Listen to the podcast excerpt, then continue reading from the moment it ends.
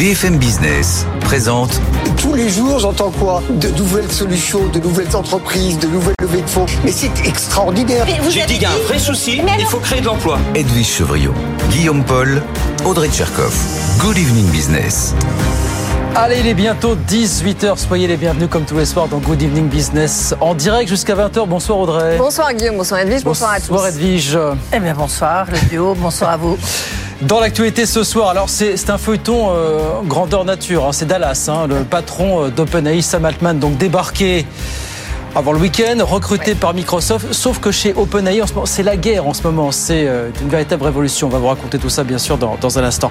Actualité sociale très chargée en France. On va voir ça avec votre, invité dans 10 minutes. Absolument. Après Marise Léonce et euh, François Ombry, le président de la CFE-CGC, euh, qui sera notre invité. Je lui poserai évidemment plein de questions. L'assurance chômage, bah, lui, c'est l'empêcheur de tourner en rond. Il a refusé de signer. Il nous dira pourquoi. On parlera emploi des seniors. Est-ce que là aussi, il va faire la politique de la chaise vide?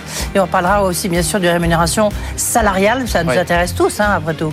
C'est dans 10 minutes et puis à 18h30, Manon experts arrive comme tous les jours, bien sûr. Alors ce soir, dans les experts, Guillaume, donc après le décryptage de l'affaire qui secoue OpenAI, euh, nous passerons au crible la situation de l'Argentine qui vient d'élire l'ultra-libéral et très controversé Javier Milei à sa présidence, candidat anti-système qui promet un électrochoc pour l'économie argentine. Et puis ensuite, on reviendra en France avec le sujet justement de l'emploi des seniors. Alors quelle est leur place aujourd'hui dans l'entreprise? Et puis surtout, quel changement à venir? Les réponses tout à l'heure programme, moi qu'on puisse dire. Voilà, on est ensemble jusqu'à 20h, bien sûr, en direct hein, sur, euh, sur BFM Business. C'est parti. À tout de suite. Good Evening Business, le journal.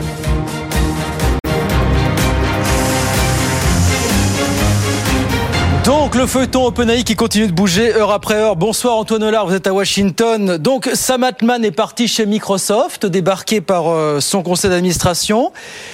Et là, on apprend qu'une partie des cadres d'OpenAI est prête à démissionner si ce fameux conseil, justement, ne démissionne pas. C'est ça en ce moment, euh, Antoine. Hein? Exactement, dans une lettre transmise euh, au board, ces salariés dénoncent l'incompétence et la mauvaise foi du conseil d'administration et ils lancent une sorte de ultimatum. Ils exigent, un, que l'ensemble des membres du euh, directoire démissionnent et deux, que Sam Altman soit réinstallé aux commandes, faute de quoi ils menacent de quitter le navire pour aller chez Microsoft. Ils assurent dans leur courrier que Microsoft est prêt à les accueillir dans la nouvelle division d'intelligence artificielle qui sera justement supervisée par Sam Altman. Plus de 500 salariés ont signé euh, ce courrier. Ça représente euh, quasiment les trois quarts des effectifs. Autant vous dire que s'ils mettent leurs menaces à exécution, il ne restera plus grand chose d'OpenAI. Euh, l'entreprise deviendra une sorte de coquille vide. Alors face à cette rébellion, certains directeurs tentent de réagir. Dans un tweet ce matin, l'un des cofondateurs de l'entreprise fait des excuses publiques. Il dit qu'il regrette profondément le licenciement de Sam Altman. Il fait pourtant partie de ceux qui ont manœuvré la semaine dernière pour l'éjecter. Toujours sur X, il dit qu'il veut désormais tout faire pour réunifier l'entreprise, ce qui franchement ressemble de plus en plus à une mission impossible. C'est une vraie déroute en interne, effectivement. Merci beaucoup Antoine, Antoine Hollard, donc à Washington pour, euh, pour BFM Business. Bonsoir Frédéric Simotel. Bonsoir Guillaume. Deux questions, est-ce que OpenAI est mort? Et deuxièmement, est-ce que c'est le jackpot pour Microsoft finalement ce soir euh? Si ça continue à se passer comme ça, oui, c'est OpenAI est mort, c'est-à-dire ils ont S'ils perdent 500 développeurs, plus euh, déjà ils en ont perdu une trentaine, hein, il faut quand même le savoir, plus euh, derrière euh, le Microsoft qui les recrute, qui recrute tous ces gens-là, voilà, la, la, messe est dite. Il faut savoir que tout ça. Alors, ce qu'il faut bien comprendre, c'est que les 10 milliards investis dans Microsoft, c'est pas 10 milliards en espèces sonnantes et trébuchantes. Hein. Il y a peut-être un milliard, un milliard deux. Le reste, c'est ce qu'on appelle du crédit Azure. Azure, c'est le cloud de Microsoft. Hmm. Donc Microsoft, en échange des 49% d'actions dans OpenAI, en échange de 75% des bénéfices, a dit à Altman à l'époque, ben voilà, nous on vous on vous ouvre pour 10 euh, milliards de crédits Azure pour faire vos calculs, faire jouer vos algorithmes, travailler les jeux de données, tout ça ce qui s'est passé, ce qui s'est sans doute passé, c'est que derrière, Microsoft a mis la pression sur Sam Altman pour, au bout d'un moment, lui disant bon, le côté associatif euh, d'Open Science, c'est très bien. Mm. Aujourd'hui, il faut que ça rapporte. Et donc, c'est là où on a commencé à voir Sam Altman arriver avec des offres commerciales, à pousser un peu, à même aller chercher peut-être 100 milliards supplémentaires chez Microsoft, encore une fois 100 milliards de, de crédits euh, Azure quelque part. Et là, eh bien, c'est là où il sortait aux quatre administrateurs qui, eux, quand ils ont créé euh, ensemble euh, OpenAI, c'était pas du tout l'objectif. Il y avait un, un but non lucratif. voilà. Oui, voilà, il y avait un, un investissement plafonné. Le but était d'ouvrir le code, de travailler tout ça. Mais de l'autre côté, euh, quand ils ont vu, quand Microsoft a vu la manne de tout ça, et Sam Altman a, a mené euh, évidemment ce, euh, ce message commercial et puis cette, cette attaque commerciale, bien là, il n'était plus sur la même longueur d'onde. Ce qu'il reproche à Sam Altman, c'est son manque de confiance, c'est-à-dire que lui n'a sans doute pas été très clair quand il avait, quand il dialoguait avec les administrateurs, que derrière il était en train de poursuivre avec Microsoft. Et puis à un moment, ça s'est cassé. Microsoft est revenu une fois qu'il a été renvoyé. Microsoft est revenu à la charge en disant, écoutez, euh, puisque on, on rappelle, hein, Satya Nadella a été prévenu une minute, enfin quelques minutes avant le lancement du communiqué de presse. Il a dit soit vous le rembauchez, soit euh, on cesse euh, Ouais. toute collaboration parce qu'on continue à avoir nos milliards euh, de, de crédits Azur, mais soit on va voir ce que l'on fait. Et ce qu'ils ont fait, c'est recruter Sam Altman, recruter une trentaine de chercheurs, recruter Cra- Craig Bogman aussi, qui Oui. est le bras droit de, de Sam Altman, et derrière, aussi, voilà. il risque d'avoir les 500 personnes. Et là, c'est clairement la fin de Là, c'est clairement la fin. Merci beaucoup, Frédéric. On en parle tout à l'heure à 18h30. Et puis, disons-le d'un mot, édition spéciale Tecanco ce soir. hein. Oui, 20h, 21h30, Voilà. on aura euh, Luc Julia, on aura même le patron de Scaleway, hein, qui est Ouais. la, la partie euh, euh, data center de Iliad, qui pourra raconter euh, aussi comment il travaille sur l'IA. Pour continuer à parler de ces 48 heures maintenant qu'on bousculé la petite planète intelligence artificielle. Merci beaucoup, Frédéric. 18h05, l'Argentine à présent, parce que là aussi, c'est épique. Bonsoir, Alexandra Paget. Bonsoir. Donc, c'est le candidat d'extrême droite, euh, l'économiste anti-système Javier Milei, qui a été élu hier soir à la présidence. Alors, il veut appliquer un programme économique ultra-libertarien qui, c'est vrai, à première vue, fait plutôt froid dans le dos, Alexandra. hein. Ah bah, regardez, d'abord, l'inflation. Pour juguler la hausse des prix à la consommation mesurée en Argentine à 143% le mois dernier, celui que ses copains surnommaient El Loco, le fou à l'école tant il était remuant, a une solution pour régler le problème, Guillaume. Changer la monnaie du pays, donc le peso, qu'il qualifie d'excrément pour le dollar et régler au passage les problèmes de la Banque centrale argentine bah, en la dynamitant. Pour faire bonne mesure, Javier Milei euh, a aussi promis l'engin en main pendant sa campagne de remettre les comptes budgétaires en ordre en pratiquant des coupes à la tronçonneuse Oui. dans les dépenses publiques et, les subven- et en supprimant également les subventions aux services publics. Il est vrai en grande partie responsable du déficit budgétaire argentin. Également au menu, des baisses drastiques d'impôts compensées par la privatisation et la libéralisation totale de l'économie, ce qui passe par exemple par la mise en place d'un marché officiel d'organes, mais aussi par le libre port d'armes. Il prône également, à la différence de ses mentors, Trump et Bolsonaro, l'abolition totale des droits de douane. Bref, Javier Milei, en bon libertarien, s'oppose surtout et dans tous les domaines à tout financement public et toute intervention de l'État, qu'ils servent à des politiques de gauche ou de droite. Voilà, Javier Milei, nouveau et controversé président argentin. On en reparlera bien sûr largement ce soir de cette arrivée au pouvoir de Javier Milei avec nos, nos experts jusqu'à 20h sur, euh, sur BFM Business. Merci beaucoup Alexandra. Dans l'actualité des entreprises, on y revient. Ça va pas fort pour Auchan. Les derniers chiffres qui sont tombés sont pas bons. 6% de part de marché. D'après l'Institut Cantar, euh, Auchan est devancé par euh, tout le monde. Leclerc, Intermarché, Système U, Carrefour, Lidl. Oui, mais le groupe est en train de se transformer en interne avec le concours d'un vieux briscard de la profession. Pauline Tadevin.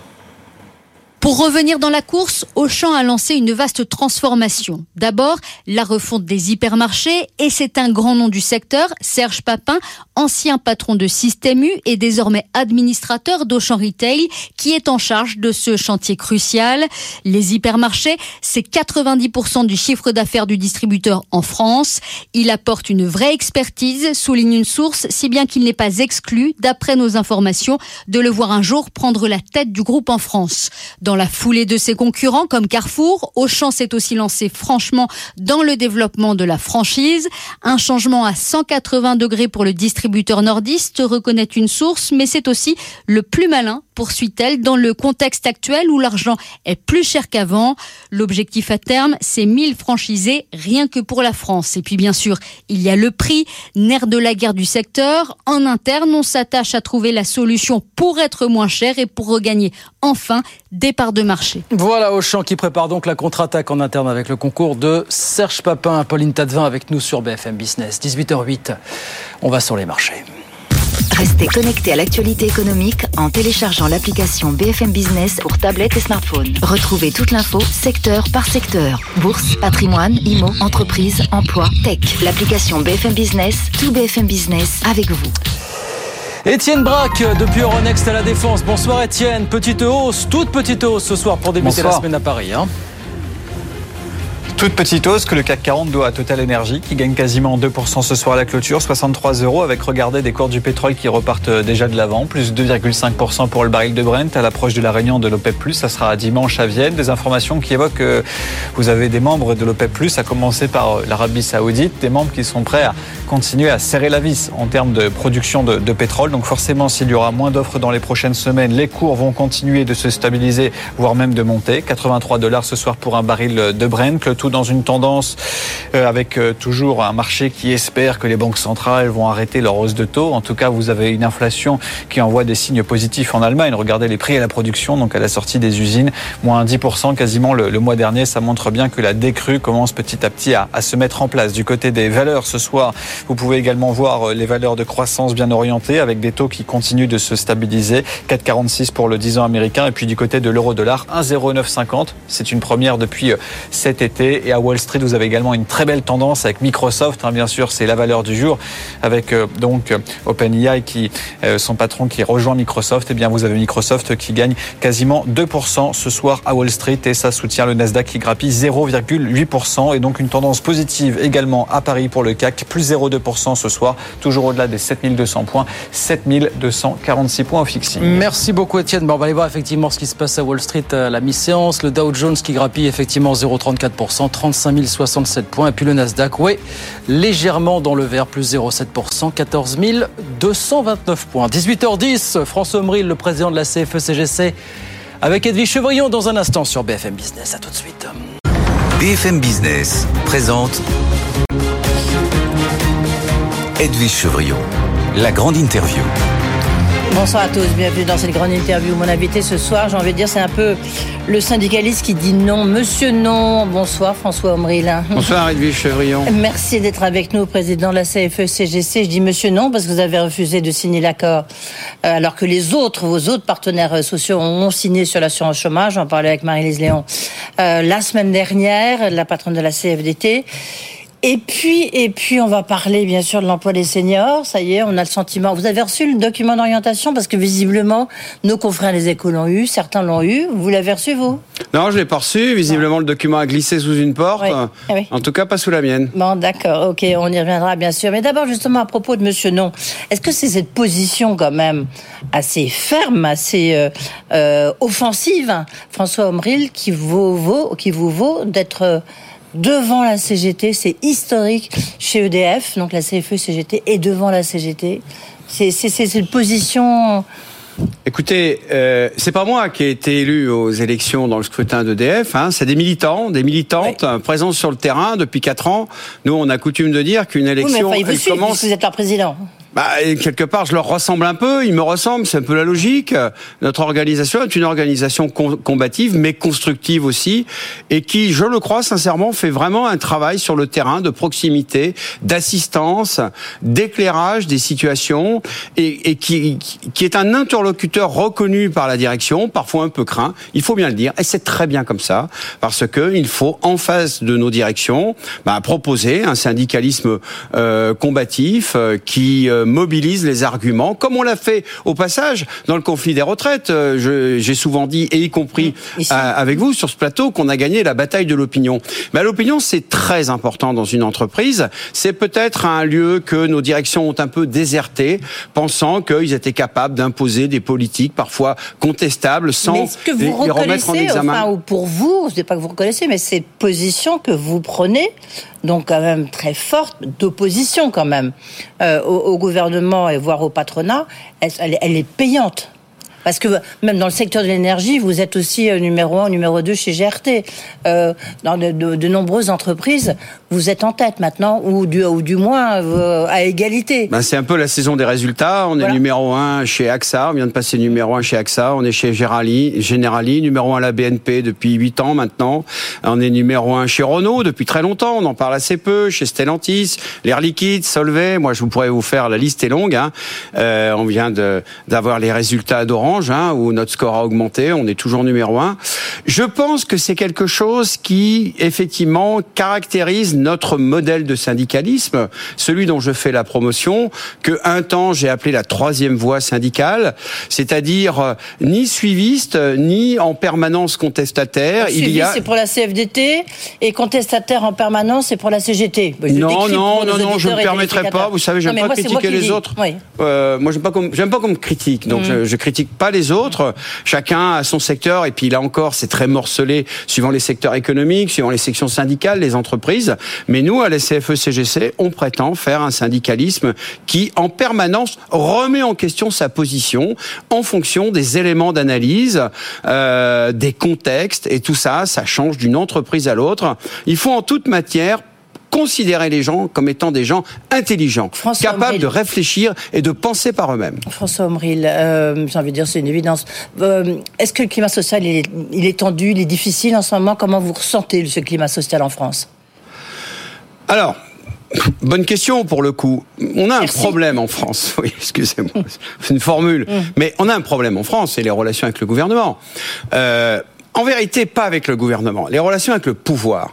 Euh, quand j'entends, quand je dis le pouvoir, ce sont, c'est l'Élysée et Matignon. Chacun a compris que depuis des années, il y a un match en fait. Hein. Il y a une partie du pouvoir qui est à l'Élysée, il y a une autre partie du pouvoir qui est à mm. Matignon. On a, on a plutôt, pour ce qui nous concerne, des bonnes relations avec euh, Matignon, avec Madame Elisabeth Borne, la première ministre, avec son équipe. On travaille en bonne intelligence. Évidemment, ils n'ont pas des marges de manœuvre euh, correctes sur tous les et sujets. Donc, moins avec euh, Monsieur Macron. Moi, avec Monsieur Macron, pourquoi? Parce que moi, comme je dis toujours, la vérité, euh, euh, chacun est porteur de sa vérité. Il n'y en a pas une qui est plus forte que l'autre. Et on a affaire à des gens qui aujourd'hui gouvernent, décident et qui considèrent qu'ils sont plus intelligents que tout le monde. Eh bien, moi, je dis, c'est pas vrai. C'est pas vrai. Moi, je représente des gens qui construisent des hélicoptères, des avions, des sous-marins nucléaires, qui gèrent des grands comptes dans les grandes sociétés de services, et ils sont capables autant que n'importe qui euh, d'éclairer le débat avec des arguments. Et moi, je les représente. Et quand je dis, je ne suis pas d'accord avec vous c'est une autre façon de dire vous vous trompez. Et moi, je veux qu'en face de moi, les gens acceptent que quand je leur dis vous vous trompez, il faut qu'ils rentrent sur le terrain de l'argumentation, de l'intelligence. Et parfois, ils, n'osent pas trop y aller. François Abril, en même temps, est-ce que vous, avez refusé de signer l'accord hein, sur l'assurance chômage? Est-ce qu'en même temps, vous affaiblissez pas le paritarisme, le rôle des syndicats? Non, je ne le crois pas du tout. Je pense que chacun, là encore, est dans son rôle, parce que moi, j'ai donné les raisons pour lesquelles nous n'avons pas signé l'accord sur l'assurance chômage. L'accord pour les employeurs, vous avez dit. Bah, en fait, ce qui se passe, c'est que pour le coup, sur la dégressivité des allocations pour les cadres, ça, je suis constant depuis toujours. La CFE-CGC ne peut pas et ne signera jamais un accord qui discrimine les cadres. Il faut quand même savoir que l'assurance chômage aujourd'hui, c'est de l'ordre de grandeur de 40 milliards d'euros euh, de ressources. Euh, il y en a 42% qui viennent des cotisations et des, prélèvements sur les salaires des cadres, mm. alors que seulement 15% vont au même public. Ce qui est très bien, la solidarité, c'est ça. C'est 10 milliards d'euros par an qui sont dans la solidarité intercatégorielle. Dit autrement, c'est parce que les cadres on, payent leurs cotisations au même niveau que les autres qu'on peut servir des allocations aux gens qui sont très éloignés de l'emploi. Et aujourd'hui, le gouvernement, depuis quatre ans, nous dit, eh bien, euh, les cadres ceux qui sont trop bien indemnisés ne recherchent pas activement du travail. Alors que c'est contredit par toutes les y a une vraie demande des cadres. Une vraie demande. Oui, mais ça n'est pas la même demande suivant que vous avez 55 ans ou 25 ah ans, que vous avez juste votre diplôme. sur les seniors, vous connaissez la formule. Vous mélangez du pain trop cuit avec du pain bien cuit, ça fait pas euh, avec du pain pas cuit, ça fait pas du pain bien cuit. Mm. Et donc c'est le problème. Vous avez une statistique globale et on vient vous dire oui, mais des cadres on cherche partout sur le. Mais c'est pas vrai en fait. Mm. Quand vous êtes au chômage à, à, 52, 53, 58 ou 62 ans en banlieue d'une grande euh, d'une grande ville de province ou de Paris, que vous cherchez du travail à un haut niveau de responsabilité et à une rémunération justifiée par ce niveau-là, eh ben du travail, c'est pas facile d'en trouver. Alors justement, ça fait lien. Donc ça, vous regrettez pas de pas avoir signé. Vous avez une idée de quand est-ce que le gouvernement va dire qu'il agresse cet accord qui rentre pas complètement dans la lettre de cadrage? Encore une fois, j'en parlais avec Marie-Lise Léon. Moi, mon avis, c'est qu'il n'a pas le choix. Si le gouvernement n'agrée pas cet accord, franchement, il se tire une balle dans le pied parce que plus personne ne lui fera confiance. Au moins comme ça, c'est clair. Euh, François Omril, le, donc vous n'avez rien reçu dans votre boîte aux lettres, sous votre porte. On attend dans ce document donc euh, d'orientation sur l'emploi des seniors, avec des objectifs quand même très ambitieux. Vous les avez, vous, ça, ça a fuité ici ou là. hein. J'imagine que c'est aussi pour vous tester euh, et tester notamment la CFE CGC. Vous dites quoi? Vous dites banco? Vous dites parce qu'on voit bien que ce qui ne rentre pas dans l'accord de l'assurance chômage, le gouvernement, notamment sur les bornes d'âge, le gouvernement espère que ça va rentrer dans la- l'accord sur l'emploi des seniors. Non, mais le gouvernement ne connaît rien dans l'entreprise. Rien de rien. Moi, j'ai en permanence en face de moi des gens qui ne savent pas ce que c'est qu'une entreprise, ce que c'est qu'une organisation de travail, les problématiques qu'on a dans l'organisation avec les objectifs quand on a 45 ans, 55 ans, 58 ans. Ils ne savent pas comment ça fonctionne.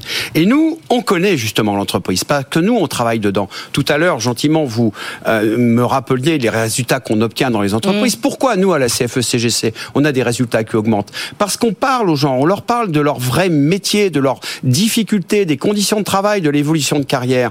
Donc, quel est le sujet en fait? Le sujet, c'est une personne, toute son expérience, toute sa vie au travail finalement. Quelle est la valeur que ça a quand on a atteint 55, 58 ans? Au lieu de s'intéresser uniquement au coût de la personne, en disant voilà, je vire cette personne, je vais économiser tant sur mon bilan, je fais la somme, fichier Excel en bas, et hop, je fais l'essuie-glace. Nous, on dit c'est l'inverse en fait. Il faut regarder une personne arrivée en fin de carrière, Ok, quelle mais est ça sa se valeur traduit pour comment? Pardon, François pardon. Ça se traduit comment? Euh, Vous avez vu, dans, vous avez vu cette enquête quand même de Malakoff et Humanis hein, qui, qui montre que 64% des dirigeants se disent préoccupés par le maintien dans l'emploi des seniors. Et puis, euh, en même temps, ils sont de plus en plus nombreux. 60% contre 32% en 2019 à souhaiter être accompagnés dans cette évolution. Donc il y a un malaise des deux côtés aussi. Mais moi, je pose la question. Pourquoi est-ce que dans une très petite entreprise de 5, 10, 15, 20 salariés, quand quelqu'un part en retraite à 65 ans, c'est un drame parce que tout le monde se pose la question de savoir comment et par qui on va la remplacer? Alors que dans une très grande entreprise, hein, qui fait euh, des grands euh, bénéfices et verse des dividendes, là par contre c'est l'essuie-glace tous les deux ans, systématiquement après 58 ans, on dégage.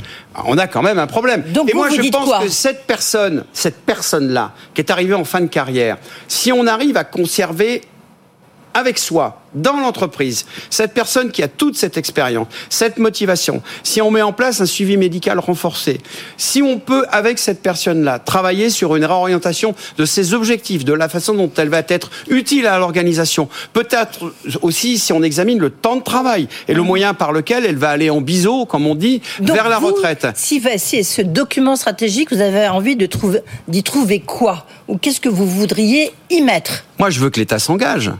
Parce que l'État, qu'est-ce qu'il va faire? J'entends ce la a petite dit, hein, musique. c'est ce qu'il a dit, quand Mais j'entends la petite musique de Bruno Le Maire, Mm. qui par contre est assez dispendieux quand il s'agit de verser aux entreprises sans regarder ni sélectionner et sans retour 215 milliards d'euros par an. Mm. Il dit écoutez, les seniors, va falloir que tout le monde s'y mette, mais je veux pas que ça coûte un centime. Ben moi, je suis pas d'accord avec ça, parce que ça va rapporter quand on ramène dans l'entreprise des clair. gens qui sont habitués depuis presque deux générations maintenant à prendre la porte à partir de 58 ans, ça va rapporter de la valeur dans l'entreprise. Et il faut que l'État contribue, s'engage pour que justement il y ait une collaboration en termes d'objectifs tripartite sur ce sujet-là. C'était nous notre exigence. Or aujourd'hui, qu'est-ce qu'il dit Bruno Le Maire? Il dit on va serrer la vis euh, aux personnes après 55 ans à Pôle Emploi euh, qui cherchent pas correctement du travail, mais qu'ils sortent un peu, Bruno Le Maire. Enfin moi j'ai beaucoup d'estime pour lui, mais ce qu'il dit de Bercy, ça n'a pas de sens. Il ne sait pas ce que c'est que de chercher du travail à 55 ans, 58 ans. Aucune boîte ne veut de vous. Dès l'instant que vous avez fait une carrière relativement brillante et que relativement, je dis bien en moyenne, une carrière correcte finalement, et que vous avez des exigences en Mais termes de contenu et de rémunération, plus personne ne veut de vous. Oui. Lorsque donc vous dites qu'il faut qu'il y ait des, com- des compensations financières, premier point. Lorsque le gouvernement dit que ce- cette négociation sur l'emploi des seniors se fera sur la base de l'article 1 du code du travail, ça veut dire qu'il s'engage, en tous les cas c'est ce que vous me disiez en préparant l'interview, il s'engage l'État à tenir compte de ce que vous voulez, vous syndicats, et donc vous CFE CGC. En fait, Toutes les négociations sur le champ social devraient se faire dans le cadre de ce qu'on appelle nous la loi Larcher, c'est-à-dire la loi L1 du Code du travail. C'est ce qu'elle stipule. Elle dit que dès l'instant que le gouvernement, le législateur souhaite euh, avancer sur le champ, le territoire de l'entreprise et le champ social, elle doit demander aux partenaires sociaux en amont de négocier. Mais les partenaires sociaux doivent négocier dans un cadre. C'est ce que, c'est ce que moi j'appelle pour le gouvernement s'engager. Il faut que le gouvernement nous dise mais qu'est-ce que je veux faire? Comment je veux contraindre? C'est une autre façon d'équilibrer le rapport de force entre les employeurs et les salariés. Là encore, je l'ai souvent dit, la négociation, elle s'entend dans un rapport équilibré entre les employeurs et les salariés. Oui. Lorsqu'il, dit qu'il, euh, qu'il espère justement que aujourd'hui, si on regarde euh, un peu les, les chiffres hein, sur euh, l'emploi des seniors, on, on voit bien qu'on est quand même très très loin de, de, de ce qu'il voudrait, puisqu'aujourd'hui on est à peu près, euh, je crois, à 32%, quelque chose comme ça. Et euh, l'objectif du gouvernement, c'est d'aller jusqu'à euh, 64%. 64%. C'est totalement utopique, non? Non, c'est jamais utopique, mais c'est compliqué là encore, et le gouvernement prend le problème à contresens. Il y a un phénomène français. Ça, c'est les statistiques qui le disent. Absolument. Il y a un phénomène je, français. Je recherchais mes chiffres là, c'est pour ça, oui. Je crois que c'est de l'ordre de 40%. Hein. On est très très en dessous. On est pratiquement des plus mauvais élèves de l'Europe, mm -hmm. voire même de l'OCDE. Donc on a un problème par rapport à ça, et c'est la raison pour laquelle nous on souhaitait qu'on aborde la question de l'emploi des seniors avant de travailler sur les questions de la retraite et du décalage à 64 ans. On a mis d'une certaine façon la charrue avant les bœufs, parce que si on avait euh, réussi à gagner ces deux ans dans l'emploi justement, bah, moi ne me fera jamais croire que les gens qui se font sortir dans un plan social à 60 ans sont finalement plus heureux que s'ils avaient continué dans de bonnes conditions leur carrière jusqu'à l'âge normal de la retraite. Ça n'a pas de sens en fait. Alors, okay, On a habitué les gens à cette espèce de dévalorisation de leur rapport à l'entreprise. Alors qu'il n'y a rien à faire, quelqu'un qui part en retraite, tout le monde connaît l'histoire. Il emmène un petit peu de l'entreprise avec lui. Mais Et c'est là-dessus qu'il faut travailler. Par rapport à cette négociation qui s'ouvre avec une deadline assez courte, on parle de mars 2024, donc avez... qu'est-ce que qu'est-ce que vous attendez précisément? Vous voyez, qu'est-ce que vous allez faire? Bah, nous, on a à la CFE-CGC, on a déjà depuis euh, un peu plus d'un an, un an et demi, euh, fait des propositions. On en a 23 sur le ouais. sujet. Euh, on va les ressortir, bien sûr. On va peut-être les peaufiner, en changer deux ou trois. Mais globalement, on va avoir tout un, un champ de propositions sur ce que j'ai déjà évoqué, un suivi médical renforcé, les voies et les moyens par lesquels on oriente la carrière de façon différente et aménagée pour quelqu'un quand il arrive dans sa dernière partie de carrière, et les moyens par lesquels on diminue la pression sur le temps de travail, avec bien entendu des compensations financières. Tout ça se discute. D'accord, donc il faut des compensations financières. Vous avez peut-être lu cette interview euh, de Bruno Le Maire avec Thomas Cazeneuve qui donnait cette interview de nos confrères de, de la Tribune dimanche. Pas de plein emploi, un modèle social constant, on n'y arrivera pas. Il faut faire des économies. Donc, en fait, bah, du reste, il va taper dans les aides aux entreprises. Et en même temps, il faudra bien changer bah, peut-être ce modèle social. Vous savez, moi, je, je, je, prête évidemment beaucoup d'attention à ce que dit notre ministre de l'économie et des finances, parce que je ne suis pas d'accord avec lui, avec lui quand il dit que euh, la politique de l'offre, ça marche. Non, la politique de l'offre en distribuant tous azimuts des centaines de milliards d'euros aux entreprises sans regarder ni discriminer ni avoir des conditions, ça n'est pas une bonne politique. Et je crois qu'on peut, avec cette somme d'argent absolument colossale qui est de l'argent public, je pense qu'on peut réfléchir et travailler à orienter justement l'aide publique de façon plus intelligente et plus efficace et aller dans et le sens temps, du développement modèle, social et du développement économique. Le modèle social, le modèle, notre modèle social, on peut lui aussi regarder un peu où va l'argent, non? Bah, Bien entendu. Côtés, voyez, moi, je suis prêt à ça. Moi, ce que je dis, c'est que le social et l'économie sont les deux faces d'une même pièce. Ça monte en même temps ou ça descend en même temps. Actuellement, on est plutôt en phase descendante à cause de la politique que mène le gouvernement. D'accord. Beaucoup de plans sociaux en perspective, vous voyez ça chez vous? Euh, Alors, pour tout vous dire, ce qui nous inquiète le plus, c'est euh, le taux de défaillance des petites entreprises. Oui, Mais sûr. je pense que vous-même, vous le oui, commentez. On a une année 2024 en perspective qui est très inquiétante. Parce que là, on a un indicateur, comme, comme je crois, on n'a jamais eu depuis une vingtaine d'années, euh, qui... Enfin, on doit s'inquiéter quand on regarde ça, effectivement. Merci beaucoup, François Omril. Merci François à vous. Omril, je le disais, monsieur, non, mais en tous les cas, ça rapporte gros. Merci d'avoir été avec nous, président de la E, CFE-CGC. Restez. Good Evening Business. Actu, experts, débat et interview des grands acteurs de l'économie. 18h35 dans les experts, nous allons tout de suite parler emploi des seniors avec Emmanuel Le Chypre. Bonsoir. Bonsoir. Et avec vous, Edwige Chevrillon, puisque vous venez de recevoir notamment le président de la CFE-CGC. Euh, alors, les partenaires sociaux attendent toujours, et il l'a dit, hein, de savoir ce que veut faire le gouvernement. Le fameux document d'orientation sur le sujet n'aurait toujours pas parvenu, mais il y a quand même déjà des choses euh, qui commencent à circuler. Oui, absolument. Ce qui est intéressant, c'est, enfin, il dit, c'est vrai qu'il, Marie-Lise Léon aussi s'étonnait de rien avoir encore reçu. Il devait Ouais. le recevoir fin octobre.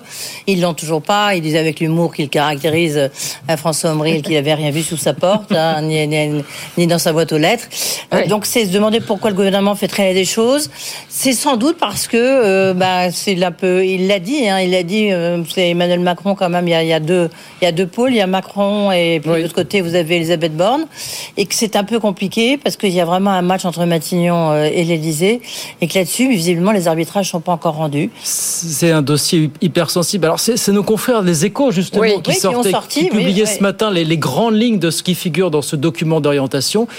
Alors, franchement, pardon, on a regardé un petit peu, enfin, il y a des généralités. C'est renforcement de la négociation collective de branche ou entreprise, aménagement des fins de carrière, formation, amélioration des conditions de travail.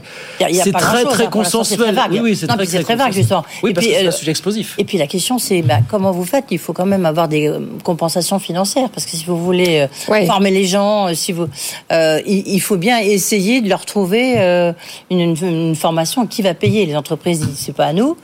Pourtant, c'est peut-être à elles. Et donc, de l'autre côté, on a un Bruno Le Maire qui dit euh, Niet, il n'y aura pas, y a pas d'argent. Donc, on, on voit bien que les compensations financières vont être rapidement au cœur du débat. Oui, et euh, vous avez d'ailleurs mentionné durant cet échange cette étude de Malakoff, je ne sais pas si vous l'avez vu Emmanuel, mais euh, qui est très intéressante, qui explique qu'en effet la grande euh, majeure partie des dirigeants euh, en fait ne sait pas forcément comment faire pour maintenir les seniors en emploi et elle demande à être, à, être accompagnée, notamment sur les sujets de formation des seniors, d'aménagement des postes, de reclassement des salariés.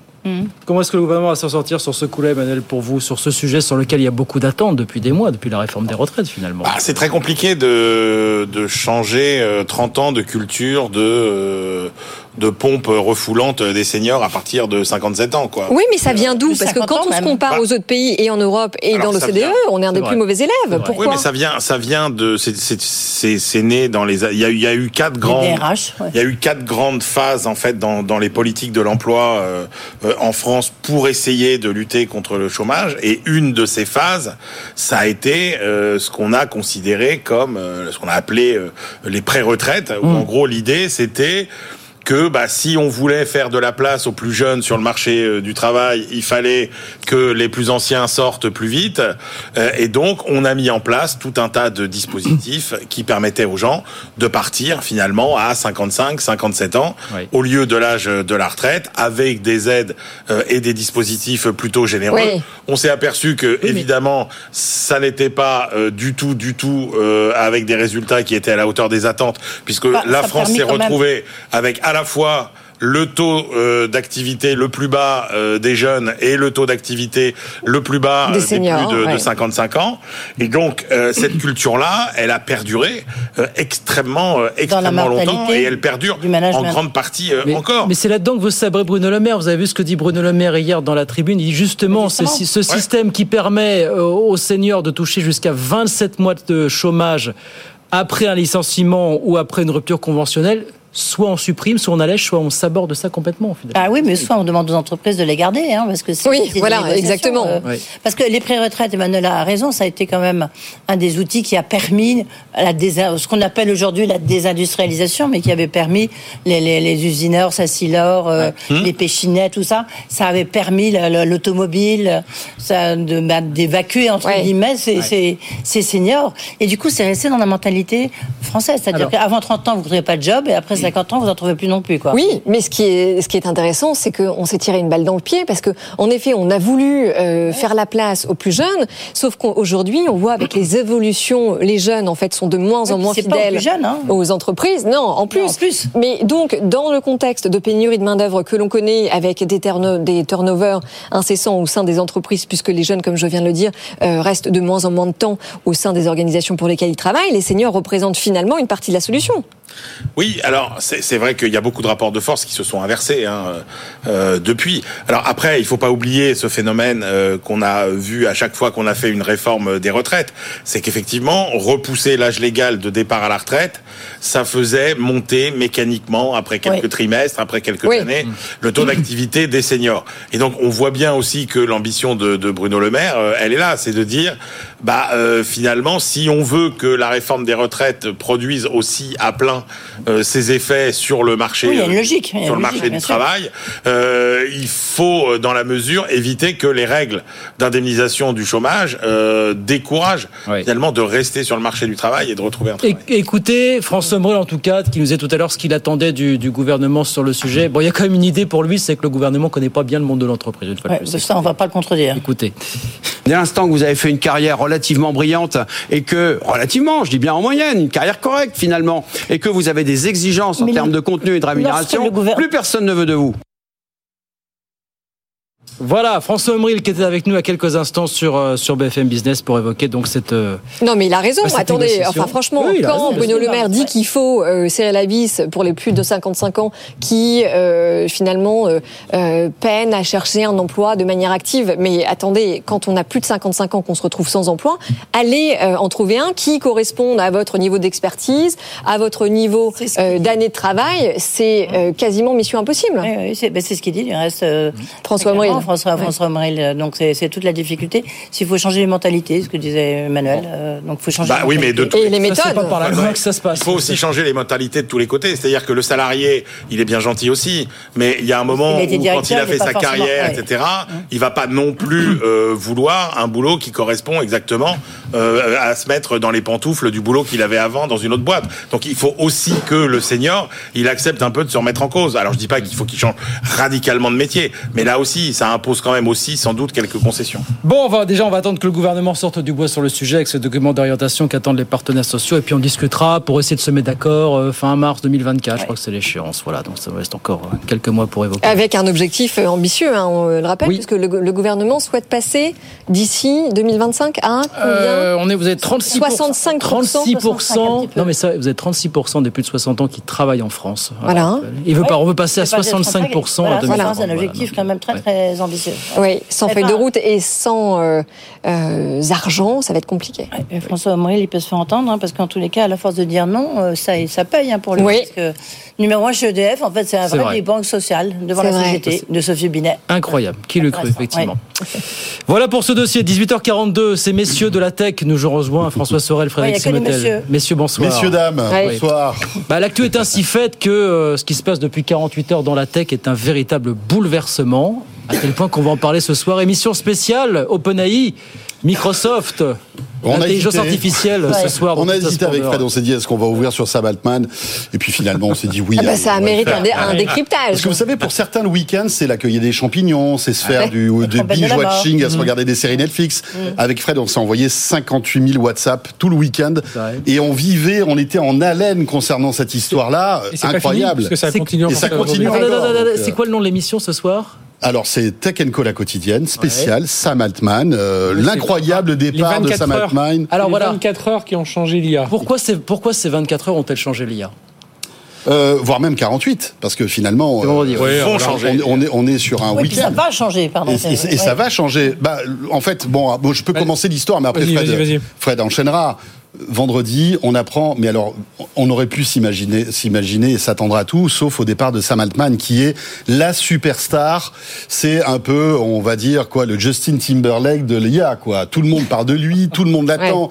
Il fait des, des tours du monde pour aller rencontrer les chefs d'État, les chefs d'entreprise, etc. Et là, on apprend, comme ça, sur un, euh, avec une, euh, on va dire, un communiqué de presse. appris en visio. il Voilà, a en visio, visio, ouais. qu'il était euh, licencié. Et là, on se dit, mais qu'est-ce qui s'est passé? Et alors, effectivement, après, euh, on a, voilà, tous les fantasmes sont possibles. Qu'est-ce qui, qu'est-ce, pourquoi en fait? Et euh, avec Fred, on va essayer de vous raconter toute cette histoire. Alors, on n'a pas toutes les, toutes les, toutes les clés, hein, mais on aura des experts vraiment ce soir. Et du on a un Luc Julia, qui est le pape de l'IA, qui sera avec nous, qui connaît très bien Ouais. tout ça, pourra peut-être imaginer un scénario. On aura aussi Yves Maître. Yves Maître est, est quelqu'un d'incroyable qu'on reçoit dans Tech Co régulièrement, qui est un, on va dire, un expert de la tech qui a travaillé chez HTC, chez Orange, dans toutes les plus grandes boîtes, boîtes et qui connaît un petit peu les boards en fait de ces boîtes américaines. Il va nous raconter un petit peu ce qui aurait pu se passer euh, vendredi soir.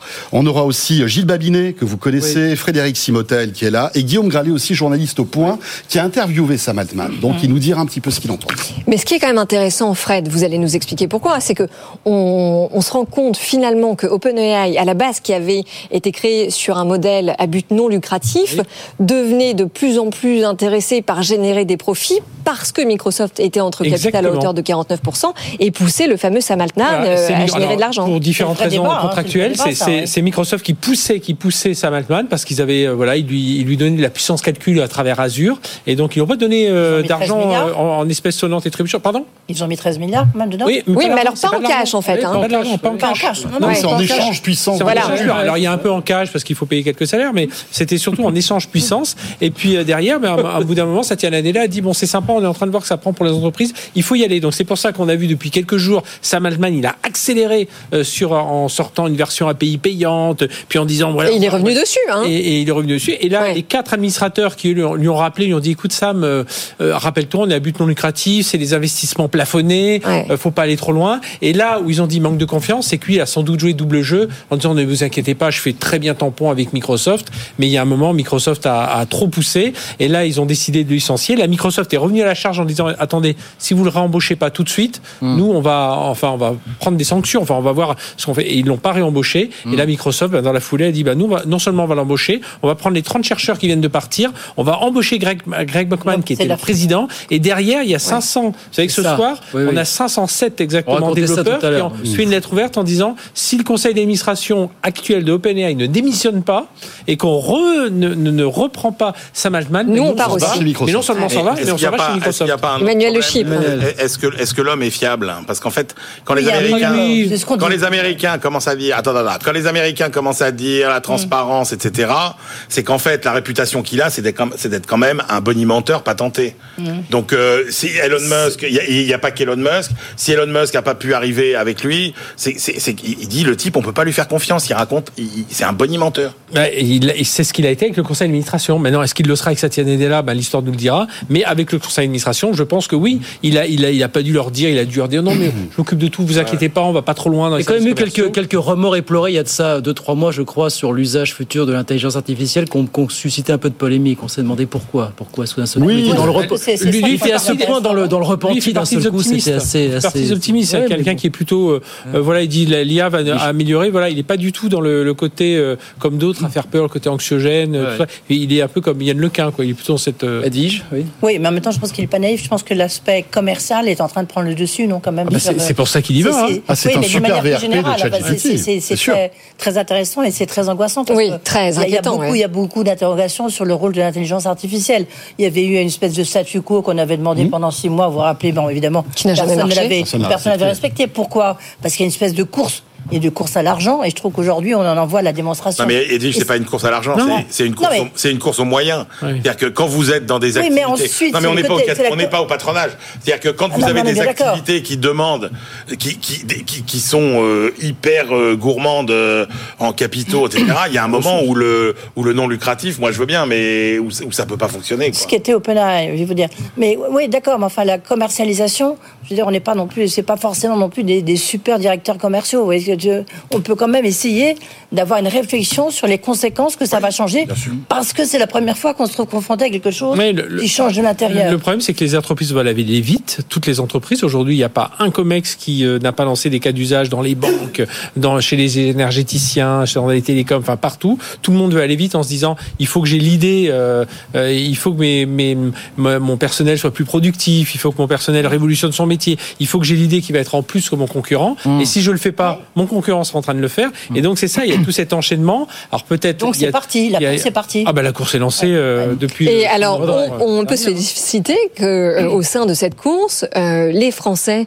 justement, viennent de lancer QTI. Euh, donc ça, c'est Xavier Niel, Rodolphe euh, Saadé notamment. Alors, un laboratoire à but non lucratif, comme Voilà. l'était OpenAI au début. Et on n'a pas à rougir quand même du montant, parce que c'est 300 millions d'euros. Euh, et OpenAI, au début, c'était euh, combien? Oui, c'était 100 millions par an. Ouais. Ouais, bon, bah voilà. Premières, premières années. Non, on n'a pas à rougir. Voilà, de- derrière, ce qu'il faut voir, euh, il y, a- deux choses aujourd'hui pour, euh, pour, euh, qui font tourner vraiment l'intelligence artificielle, c'est les cerveaux, c'est Oui. les processeurs. Les cerveaux, sur les 250 plus grands cerveaux au monde, hein, dans l'IA, on a, allez, un, euh, 85, 90 personnes qui sont françaises. Donc si on pouvait déjà ramener, et on commence à en ramener, et c'est d'ailleurs ce qu'a fait Xavier Niel, et ça c'est tout à son honneur avec euh, Saadé, ça c'est la première chose. La deuxième chose, c'est les processeurs. Les processeurs, on n'en a pas. Et bien là, Xavier Niel, via Scaleway, d'ailleurs on aura le patron de Scaleway ce soir Ouais. dans Tech Co, Ah, via bah. Scaleway, il a acheté pour 100 millions de processeurs euh, Nvidia. Donc on est en train de, de, de jouer là-dedans. Après, euh, Xavier Niel a été très clair. Il a dit attendez, moi, ce qu'on va faire avec UTI, c'est pas pour concurrencer Google DeepMind. Hein. On va aller chercher des cas d'usage, on va aller chercher euh, des choses parfois plus modestes, mais on va essayer d'avoir notre rôle aussi et surtout jouer avec des jeux de données euh, souveraines. C'est-à-dire arrêter de jouer avec les Américains, leurs biais, etc. Donc, Ouais. euh, Eh Ben voilà, émission spéciale donc à 20h, 20h, 21h30. sur, Edwige, sur un mot je voulais dire, il faut conclure, pas ouais. de régulation, c'est ce que disent les. Ah bah, les ils gens, le disent justement. tous, ça. Ouais, ils disent Et d'ailleurs, tout c'est pour ça que Niel l'a non, pas de sorti, Thierry hein. Breton, pas de tout ça, il ne faut pas de régulation. et c'est pour ça que Niel a sorti, sorti du bois. Oui, enfin, que voilà. Niel est sorti Un peu à la mode argentine, on régule plus rien. Justement, bah, justement. Sans transition. Voilà, donc émission. Merci messieurs, donc émission ce soir. Ce soir, 20h. Euh, Sam Altman qui a pas répondu à l'appel de Roland Lescure, j'ai vu qu'il lui proposait de venir bosser. euh, Non, Oh, Jean-Noël Barrot. incroyable. Ouais, C'était Jean-Noël. Jean-Noël Barrot, pardon, ouais. excusez-moi, Jean-Noël Barrot. Quoi Bah, et ça se tente, non? mais entre-temps, il a été embauché par Satya Nadella. vrai, donc ouais. il a peut-être hésité Vous ne devez pas minutes. proposer les mêmes montants non plus. ouais. disposé le- Merci messieurs, donc 20h bien sûr en à direct sur BFM Business édition spéciale OpenAI et puis euh, révolution dans le monde de l'intelligence artificielle. Oui l'Argentine parce que ce qui se passe depuis 24 heures aussi est assez terrifiant quand même là-bas.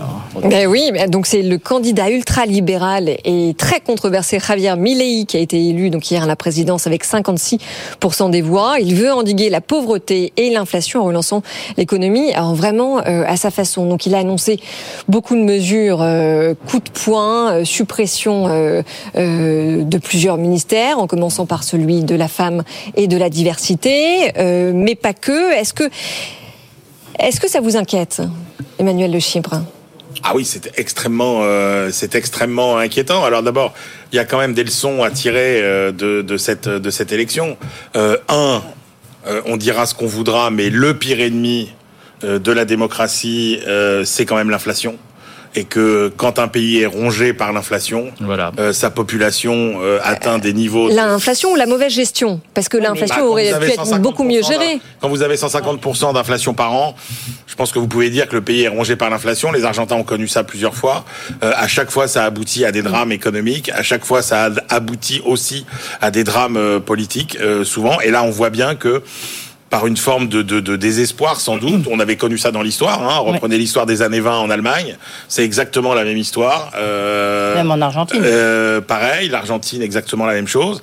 Alors ce qui est fou, c'est que c'est c'est quand même la- la- un pas qui est franchi, mais dans la enfin dans la dans un processus de décadence et de et de et de- et de- et d'appauvrissement qui est absolument euh, euh, stupéfiant. C'est-à-dire que quand vous étiez septième puissance économique mondiale, Voilà, c'est ça. années 30, Oui, oui. et que vous tombez là où, en tombent, où tombent les Argentins, on est dans la ligne droite et c'est là aussi où on peut pas reprocher aux Argentins de ne pas avoir choisi le candidat euh, raisonnable entre guillemets Peroni. C'est que la situation de l'Argentine se dégrade à partir justement euh, du moment où euh, Perón met en place son modèle économique euh, centralisé, protectionniste, euh, etc. Et que, et que, et que là, Et le FMI, on a- le FMI intervient quand même, Emmanuel. Alors le FMI, Le FMI a Ah, prêté é- énormément d'argent à l'Argentine. Enfin, énormément négatif, hein. euh, avec des Argentins avec qui je me rappelle euh, Michel Cantu quand il était patron du FMI euh, il avait euh, il a beaucoup beaucoup négocié avec les Argentins pour qu'il avait euh, une, une certaine tendresse euh, euh, d'ailleurs mais il disait il n'y a pas un pays au monde où euh, les, où les choses se passent comme à l'Argentine. Il y avait cette célèbre citation alors qu'on attribue parfois à Samuelson parfois à Kuznets qui disait il y a cinq catégories de pays dans le Oui, monde. Ouais, il ouais. disait il y a les pays euh, il y a les pays euh, capitalistes les pays socialistes les pays euh, du tiers monde l'Argentine et le Japon. Le Japon qui avait rien pour réussir et on comprend pas pourquoi il a réussi et l'Argentine qui elle avait Qui avait tout pour réussir et on sait comprend pas pourquoi. pourquoi, pourquoi elle a échoué mais parce que c'est un modèle qui a été aussi bâti sur une rente de matière On parle de, pays en voie de sous-développement. ça hein. aboutit euh, Ra- Ra- à des- Javier Milei, l'homme qui veut euh, tronçonner les dépenses publiques et il illustre euh, par le geste de temps en temps, vous allez voir si vous nous regardez à la télévision. Voilà, il, voilà, il dit tronçonneuse à la main, hein, carrément, Javier Milei, pour exprimer le fait qu'il veut tronçonner les dépenses publiques sous les vivas de, de la foule. Effectivement, vu comme ça, Edwige, ça fait un peu froid dans le dos quand même. Oui, ça, ça, je reconnais que l'image n'est pas forcément euh, très bonne pour lui, et en même temps, c'est peut-être ça qui l'a fait élire. Voilà. Ouais, ce que je dirais simplement, il faut toujours être un peu optimiste de- dans la vie, euh, surtout pour l'Argentine, qui est un formidable pays. Oui. Alors, on, l'a- on dit que c'est le Donald Trump euh, d'Amérique du Sud. On revendique lui. hein. Cela dit, il y a, il y a quand même, bon, regardez, euh, Giorgia Meloni en Italie, Oui. on, on prévoyait le pire. Euh, finalement, le pire n'est pas arrivé, loin de là. Donc, euh, il faut. Oui, il- elle est beaucoup faut- plus complaisante que ce qu'on pensait avec les règles euro- européennes. hein. Et la situation, de manière en Argentine avant, était catastrophique. J'ai envie de dire, ça peut pas être pire. Après, c'est vrai que sur le plan sociétal, il prend quand même des positions qui sont euh, extrêmement difficiles. Do- dollariser le pays, d'autres l'ont fait avant Oui. en Amérique du Sud, ça n'a pas porté des résultats, ça n'a pas amené des résultats spectaculaires. Non, mais c'est Et puis ça se fait pas à la hussarde comme ça, quoi. puis, euh, Non, mais, c'est pas que ça. Non, mais juste pardon, mais c'est pas que ça. Là, on parle de Oui, oui, euh, oui. réhabiliter le port d'armes, le droit du trafic d'organes. Euh, le plus inquiétant n'est pas, Et la fin des relations sa- avec la- le n'est pas sa vision de l'économie, c'est-à-dire d'avoir une vision de l'économie très libérale, bon. Oui, oui, vouloir la voilà. dollarisation, ça a déjà été tenté, etc. Si avec ça, euh, à la limite, on pourrait essayer, peut-être, pourquoi pas. Oui, la Argentine est un pays dans lequel il y a de la corruption, euh, oui, dans lequel il faut sans doute faire du ménage dans l'administration, etc.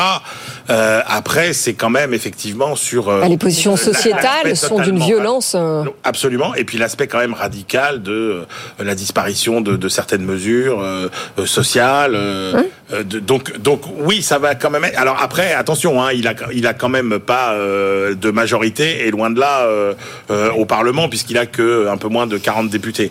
Donc comment il va réussir à faire passer tout ça? Bien évidemment, il passera sans doute pas tout, mais euh, Edwige? Ju- Juste un point, ce qui va être difficile, c'est qu'il a dit, ça fait partie de ces trois éléments de son programme, hein, c'est de rompre les relations diplomatiques avec la Chine, bon, mais avec le Brésil, Oui. qui est quand même le, son grand, grand, grand voisin, très grand voisin, avec Lula. Il veut d'ailleurs quitter le Mercosur, qui est la grande Oui, zone économique Ça, ça va être, régionale. ça va être Voilà. quand même très compliqué à, à, à- enfin, les conséquences peuvent être très importantes. Oui, et ce qu'on peut dire, c'est que finalement, euh, même si euh, on pense que la démocratie est le meilleur des régimes, elle n'est salvatrice que euh, quand la nation est dirigée avec courage, parce que euh, la démocratie Mm. est revenue en Argentine en 83 et c'est un désastre depuis. Oui. Oui, c'est un désastre euh, depuis, mais euh, parce qu'effectivement, il y a eu des. Encore une fois, l'esprit péroniste, il a, il a perduré bien au-delà de. Ouais. Qu'est-ce que Euh, c'est que le péronisme en bah, c'est- 2023 Enfin, je veux dire, bah, c'est un courant de pensée qui a été revisité, C'est re-revisité encore c'est du clientélisme. Voilà, euh, clientélisme c'est à mort, augmentation des salaires, des dépenses publiques non Euh, financées. c'est effectivement, c'est ça. C'est effectivement de, de la dépense sociale pour lesquelles euh, effectivement il n'y a pas d'argent et où on est obligé de s'endetter. C'est une indiscipline Oui. euh, qui fait que euh, il y a une véritable incapacité euh, euh, de, de- de- des dirigeants de ce pays à se projeter dans le dans le long terme. Il y a eu des bonnes tentatives euh, dans les années, au milieu des années 90, quand on accroche le dollar euh, au, au peso. Oui. Le problème, c'est que c'est Bah, après, il y a une crise sans précédent. oui, mais après, c'est une politique dont on ne sait pas sortir suffisamment tôt. Euh, et voilà. Ouais. Et donc, euh, Mais non, je- non, mais juste- Edwige, le mot de la fin. Le mot de la fin, c'est que, souvenez-vous, Zelensky, quand il a été le, président ukrainien, Ouais. qui s'avère euh, formidable, hein, euh, quand il a été élu, tout le monde a dit, mais c'est quoi ce guignol?